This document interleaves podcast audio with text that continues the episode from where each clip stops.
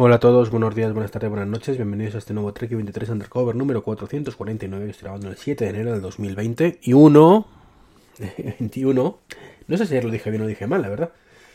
No me ha corregido nadie, pero lo mismo dije 2020 también, se me puede ir la pinza de, mala manera, ¿no? Bueno, hoy estaba a punto de no, no grabar podcast. La verdad es que llevo desde ayer grabando unos cursos para mm, explicar un poco la, web de la Asociación Podcast para los socios, simpatizantes y cualquiera que vaya por allí. Eh, aprovecho, por supuesto, para deciros que si os gusta el podcasting, y entiendo que si estáis escuchando este podcast os gusta, pues eh, deberíais estar en la Asociación Podcast, ¿vale? Tanto si eres podcaster como oyente. El sitio, como digo yo, donde hay que estar en estos casos.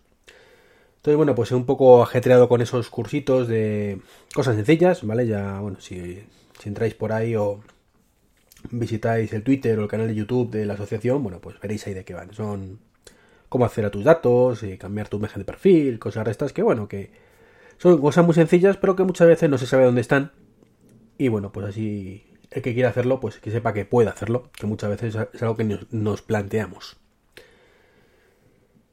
Y el podcast de hoy va a ser una noticia que he leído, y es que hay que tener mucho cuidado donde consumimos contenido. Y no me refiero a ver vídeos en sitios poco prácticos o poco fiables que pueden meternos mm, bichos en el ordenador, ni mucho menos.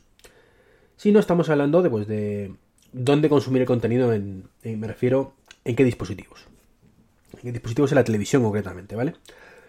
Y es que ha salido un, un estudio, ¿vale? Un estudio, sinceramente ahora mismo no recuerdo quién, quién lo ha hecho, para ver un poquito en cómo están los, los consumos eléctricos, ¿vale? Pongo cada dispositivo un poco multimedia de los muchos que, hay. No están todos, ¿vale? Pero sí que hay una lectura clara. Hay una lectura clara que hay que tener muy en cuenta, ¿vale? Y es los peores parados la hora de las consolas. Y insisto, estoy hablando de consumo eléctrico, ¿vale? Que esto al final luego repercute en dinerico, ¿vale? Que va a nuestro bolsillo, o más bien que nos sacan de nuestro bolsillo. Así que aunque es muy bonito eso de que mm, tengo una PlayStation 5 y también lo utilizo como centro multimedia, de hecho yo soy el primero que me encanta eso de que los dispositivos sirvan para algo más que jugar. ¿Vale? Pues una PlayStation 5, para que os, hagáis una idea, consume entre 70 y 80 vatios. ¿Vale? Más o menos. Cuando consumimos contenido 4K. Eh, la verdad es que la gráfica eh, no sé si es por hora, que imagino que será por hora. ¿Vale? Eh, luego la PlayStation 4, la primera versión que hubo, ¿vale?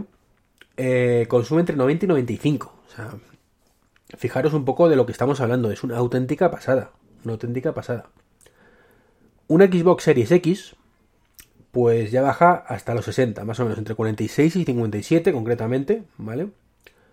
Así que no. Sigue siendo un consumo muy elevado, muy elevado. Eh, la One S, 35 vatios. Insisto, consumo muy, muy elevado. Pensar que, mm, joder, que, es una, esto es un dinero importante al cabo del año, ¿no? Una Apple TV 4K, que es por ejemplo lo que tengo yo, consume más o menos unos 6 vatios, consumiendo, insisto, contenido 4K durante de, streaming, ¿de acuerdo? De HBO, de Netflix, de Disney Plus, de lo que queráis, en 4K, ¿vale? Y luego el último, que, mencionan aquí, el Google Chromecast Ultra, que son 3,4. Imagino yo que, ya en estas cifras estarán un poquito todos, ¿vale? El, pues el otro que tengo, el FRTV Stick, pues que estará por ahí por ahí, en 3,4, 5, como mucho, 4, ¿vale? 4 vatios. El Chromecast normal, pues quizás un poquito menos, pero ese no consume 4K, no, es capaz de reproducir 4K. Pero por ahí andamos, ¿no? Ya con los reproductores un poco dedicados, pues estamos entre los 4, entre los 3 y los 6, más o menos. Que ya son cifras mucho más razonables. Esto es algo que normalmente no nos planteamos, ¿vale? Yo el primero que no me lo planteaba, y ya cuando he visto esto digo, uff, medito, medito, ¿no? Eh, sobre todo porque ahí sí, y sabéis que he sido muy crítico con todo esto, consumir las cosas del propio televisor mm, puede ayudar mucho a ahorrar factura de la luz, ¿eh? Eso nunca lo planteamos así. Eh, esto demuestra que es así. O sea, la tele a fin de cuentas la vas a tener encendida igual. Es cierto que mm, no va a estar consumiendo lo mismo, simplemente mostrando imágenes a la de tonta, ¿vale? Que con una aplicación como Netflix, por ejemplo, reproduciendo 4K, seguro que consume más la tele en ese caso. Pero habría que ver si consume esos 6 vatios de más que, tenemos, por ejemplo, si tenemos una Apple TV puesto ahí. Eso es lo que habría que hacer, pero yo creo que no, no creo que llegue, ¿no? Entonces, pues la, aplicación nativa quizás sea la, que menos consumo contenga. Y luego ya, pues los reproductores estos como, como Jobs manda, ¿vale?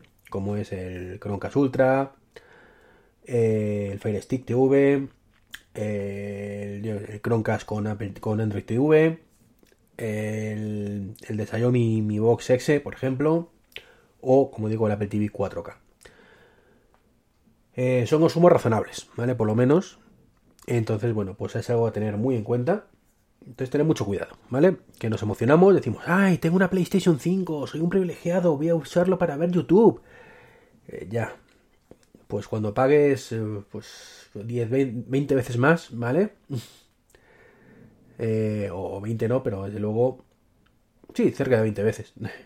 Eh, no llores, ¿vale? Por ver el mismo contenido, 10, 20 veces más de consumo eléctrico y por tanto, de factura de luz por tener una flamante PlayStation 5 utilizada para eso. Esto demuestra un poco que, que estas consolas no están ni mucho menos pensadas para esto. Es decir, lo lógico, ¿vale? es que la PlayStation 5 y la Xbox mm, X y la One y la 4 y todas eh, tuvieran un modo de bajo consumo para este tipo de cosas. Es decir, tú como consola eres capaz de mover mm, trillones de polígonos, eh, mostrar todo fotorrealista y la pera limonera, pero cuando vas a consumir un vídeo de YouTube, pues mm, no necesitas los 80 vatios con los 20 cores de procesador, estoy inventando evidentemente, ¿no?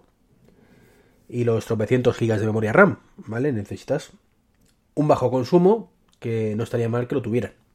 Precisamente por ahorrar esto, que al final repercute en medio ambiente y repercute en muchísimas cosas. Así que nada, un tirón de orejas enorme para PlayStation, otro grande también para, para Microsoft, ¿vale? Con sus Xbox. Y pues un aplauso para Apple, para Google y para el resto de Amazon y el resto de dispositivos que sí merece la pena tener conectados al televisor, consumen muchísimo menos y dan un resultado además mucho más óptimo porque es una interfaz mucho más optimizada que por ejemplo la de, la de PlayStation. Pues nada, esto es todo. Un podcast muy cortito, ¿vale? Hoy 8 minutitos. Un saludo y hasta el próximo podcast.